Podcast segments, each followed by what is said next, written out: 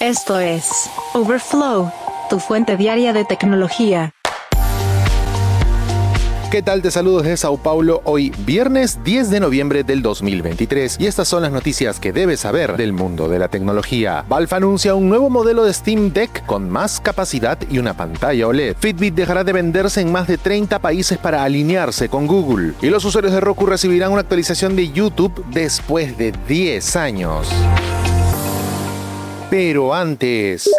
Silicon Valley anda muy interesada en un dispositivo que podría vencer al iPhone. AI Pin de Humane, que se estrena hoy, es la pieza de hardware más publicitada en los últimos tiempos. Con una financiación de 240 millones de dólares provenientes de gente en Salesforce y OpenAI, el dispositivo se pega a tu solapa con imanes, escucha tus solicitudes como Siri y buscará en Internet, traducirá un discurso o proyectará una interfaz directamente en tu mano. Revelado después de 5 años de desarrollo sigiloso en una charla TED en mayo pasado, el cofundador de Humane, Imran Chandra, se mostró poético sobre la necesidad de una tecnología que desaparezca. Luego, en octubre se pudo ver por primera vez el hardware durante el desfile de la Copemi de la Semana de la Moda en París, en una prenda vestida por Naomi Campbell. Es un poco extraño, pero el AI Pin es como un pequeño teléfono inteligente que se coloca en la solapa en lugar que en el bolsillo. Tiene un precio base de 699 dólares, pero además requiere de una tarifa de suscripción mensual de 24 que te brindará un número de teléfono dedicado, llamadas, mensajes de texto, datos y almacenamiento ilimitado en la nube. Este equipo tiene una cámara y conexión a Internet. La mayor novedad es que puedes levantar la mano y se proyectará una interfaz sobre ella proveniente del dispositivo. Por ejemplo, puedes ver la canción que estás escuchando en Tidal, con botones incluso para cambiar de track o detenerlo. Al mover la música y pellizcar los dedos en la misma manera que lo haces con la pantalla, puedes controlar la interfaz en la piel, alternando entre los botones en los que hace clic con un pellizco. Además, cuenta con una interfaz de IA hablada que se conecta a ChatGPT a través de la inteligencia artificial integrada y patentada por Humane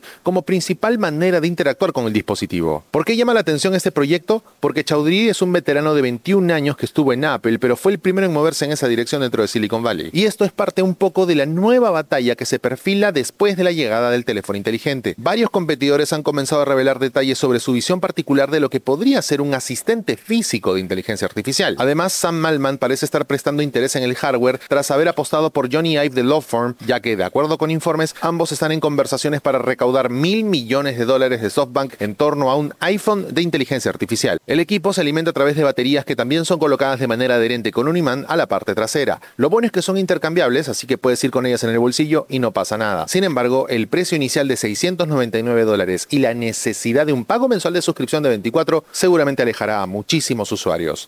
Y en un cambio bastante calculado previamente, Fitbit, bajo Google, dejó de vender sus productos en casi 30 países en todo el mundo. En los últimos meses, Fitbit puso fin a las ventas de sus rastreadores de actividad física, relojes inteligentes y otros productos en partes de Asia y Europa y recientemente en Sudáfrica. Google cerró la renovación de Fitbit Premium en varios países de Europa el 24 de octubre, aunque todavía parece verse en algunas cuantas tiendas dispositivos como el Fitbit Charge 6. Este retiro había ocurrido previamente en Hong Kong, Corea, Malasia, Tailandia y Filipinas, pero además se están eliminando en México y todos los países de Latinoamérica. Hasta ahora no hay ninguna fecha adjunta a estas eliminaciones y los productos que se ofrecían en todos los países de la región ya no estarán disponibles. En total son 29 países en los que Fitbit ha detenido sus ventas y deja solo 23 como su mercado de operaciones. Ahora, ¿por qué se elimina? Pues básicamente en declaraciones Google ha confirmado que el cambio se realiza para alinear la cartera de hardware y así acercarse a la disponibilidad regional del Pixel. El cambio también se aplica a los productos Nest en Sudáfrica. En un comunicado compartido con Android Authority, Google menciona, seguimos comprometidos con los clientes y no hemos realizado ningún cambio que afecte los dispositivos Fitbit existentes y que ya poseen. Los clientes de Fitbit seguirán teniendo acceso al mismo servicio de atención al cliente, se seguirán cumpliendo las garantías y los productos seguirán recibiendo actualizaciones de software y seguridad. Más allá de eso, Google ha sido criticada por mucho tiempo debido a la poca disponibilidad de su línea Pixel en el mercado global, ya que los teléfonos, relojes y otros productos bajo esta marca solo se venden en un número limitado de países.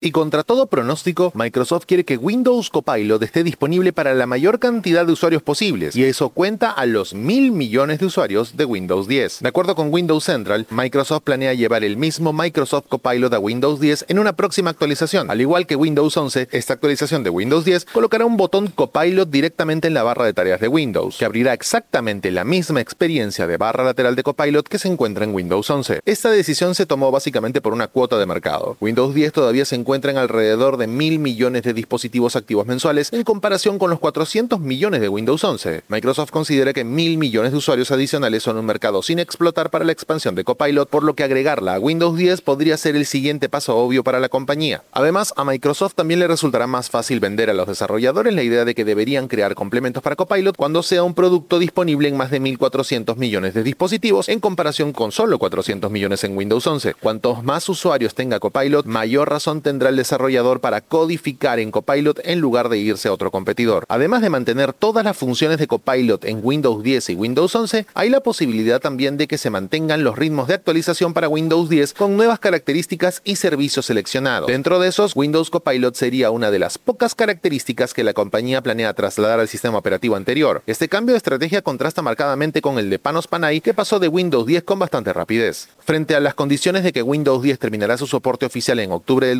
2025, Windows Central señala que conversó con staff de Microsoft y que todavía no se había tomado una decisión concluyente sobre el tema y Valve Corp lanzará una nueva versión del popular dispositivo de juegos Steam Deck con más almacenamiento, una pantalla OLED y una mejor duración de la batería, ofreciendo una actualización de un producto de hardware sorprendentemente lucrativo. El nuevo modelo comenzará a enviarse el 16 de noviembre de acuerdo con la compañía. Su precio variará entre los 549 dólares para la versión de 512 GB hasta los 679 dólares para una edición limitada con más memoria y un estuche especial. Aquellos que opten por actualizar encontrarán una unidad que abandona la pantalla táctil LCD en favor de una pantalla OLED HDR de 7,4 pulgadas, un ligero aumento con respecto a la pantalla de 7 pulgadas del modelo original. Sin embargo, las dimensiones de la computadora de mano no cambian respecto al modelo anterior. De hecho, este nuevo Steam Deck OLED tiene biseles un poco más pequeños que la versión previa. La otra gran actualización del Steam Deck OLED es que su nueva batería de 50 watts tiene una mejora respecto a la versión previa de 40. Es una edición destacada para el nuevo modelo, sobre todo porque el rendimiento de la batería fue un punto delicado del Steam Deck en el lanzamiento, y Valve también afirma afirma que llegará la carga rápida. Con Valve lanzando dos modelos de su línea Steam Deck, la compañía confirmó que está reduciendo el precio de las unidades LCD. Con ello, planean descontinuar su modelo de 64 y 512 GB. Si te interesa alguno de los modelos, recuerda que la versión original de 64 GB saldrá desde los 349 dólares, mientras que la versión de 256 llegará a los 399 y la de 512 GB a 449 dólares y el retorno del caso entre Google y Epic ha vuelto a generar nueva información sobre la relación de ambas compañías. Ante tribunales, Google confirmó que se le ofreció a Epic un trato de 147 millones de dólares para lanzar su exitoso juego Fortnite en Google Play Store de Android. El acuerdo, que según la vicepresidenta de asociaciones en Google Play, Purmina Kochikar, fue aprobado y presentado a Epic, pero no aceptado, pues habrían visto el dinero distribuido durante un periodo de tres años de financiación incremental que habría finalizado en 2021. El objetivo era de tener un potencial contagio de apps populares que pasaban por alto la tienda oficial de Android y con ello las lucrativas tarifas de compra dentro de la aplicación de Google. Epic lanzó Fortnite en Android en 2018 directamente a través de su sitio web, evitando el Play Store. Esto le permitió vender la moneda del juego de Fortnite, pavos, sin pagar la comisión requerida por las aplicaciones del Play Store. Se dio en 2020 diciendo que las ventanas emergentes de seguridad repetitivas y aterradoras y otros factores lo habían puesto en grave desventaja. Pero en una demanda antimonopolio presentada ese mismo año y que actualmente se está discutiendo ante un un jurado, alegó que su decisión inicial había provocado el pánico en Google. Citó documentos internos que afirmaban que la gran G temía un riesgo de contagio si otros desarrolladores de juegos, que incluía Blizzard, Valve, Sony y Nintendo, seguían el ejemplo de Epic, y afirmó que Google intentó prevenirlo ofreciendo beneficios especiales e incluso comprando Epic. Estos documentos sobre el contagio surgieron ante el tribunal el martes cuando Lawrence Ko, ahora ex jefe de desarrollo comercial de juegos de Google Play, subió al estrado. Pronosticaron las preocupaciones de Google de que prácticamente todos los principales desarrolladores de juegos podrían abandonar el Play Store un par de años después de la decisión de Epic, lo que le habría costado a Google un total de miles de millones de dólares en ingresos. Los documentos presentados ante el tribunal proyectaban que la ausencia de Fortnite podría resultar en una pérdida directa de ingresos entre 130 y 250 millones de dólares y luego una pérdida posterior más amplia de hasta 3.600 millones si se hubiese producido esa deserción masiva. La posición de Google es que le preocupaba perder juegos en el Play Store, pero eso no tiene nada de malo. Solo queríamos que los desarrolladores eligieran Play, mencionó Kochikar en su testimonio. Tras la pausa, YouTube TV se actualiza finalmente en Roku tras 10 años. Overflow, tu fuente diaria de tecnología. Hace muchos años, YouTube y la empresa Roku tuvieron un conflicto respecto a YouTube TV. Por años, Google decidió retirar actualizaciones de este producto y quitar el soporte a Roku, mientras sus usuarios esperaban una solución pronta. Han pasado 10 años y finalmente hay una actualización. Esta semana, YouTube TV comenzó a implementar una actualización de su aplicación Roku. Esta actualización trae correcciones de errores y una nueva característica que se ha solicitado durante mucho tiempo. Ahora, finalmente, después de 10 años, los usuarios de Roku encontrarán un reloj en la esquina superior izquierda de la guía en vivo con la hora actual. Un reloj ha sido una de las funciones nuevas más solicitadas de Roku en los últimos años y Google ya la puso en Google TV, pero ahora finalmente Roku la obtiene. Además, parecen haber implementado correcciones de errores menores y mejoras en la aplicación si no tienes la aplicación instalada, puedes actualizarla para obtener las nuevas funciones. Para eso tienes que ir a la pantalla de inicio de Roku, colocar el cursor sobre la aplicación YouTube TV y seleccionar el botón asterisco en tu control remoto del Roku. Eso abrirá un nuevo menú con una opción para actualizar la aplicación. Todo esto se produce cuando YouTube TV también redujo el precio del ticket de la NFL Sunday. Ahora, este evento comienza en 174 dólares para el resto de la temporada 2023 o solo 43 dólares con 50 en YouTube TV. Ahora, si lo obtienes sin YouTube TV, te costará 224 al año o 56 por mes. Este acuerdo finaliza el 30 de octubre de este año. Así que no desesperes. Tu viejo Roku tiene una actualización de YouTube TV ahora. Geek Story. Un día como hoy, en la historia tech.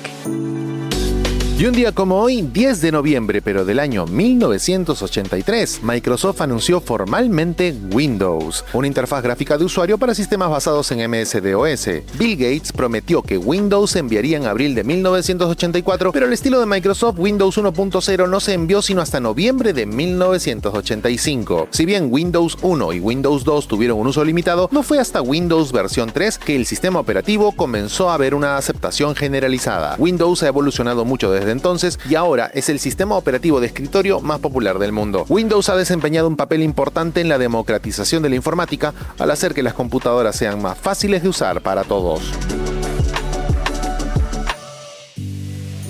Geek Story.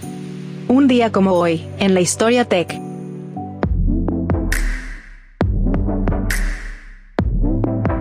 Hasta aquí la edición de Overflow de hoy, viernes 10 de noviembre del 2023. Muchas gracias por acompañarnos. Recuerda suscribirte a este podcast para que a diario recibas notificaciones sobre las noticias tecnológicas más importantes del mundo. Gracias por escuchar a Overflow. Suscríbete para novedades diarias.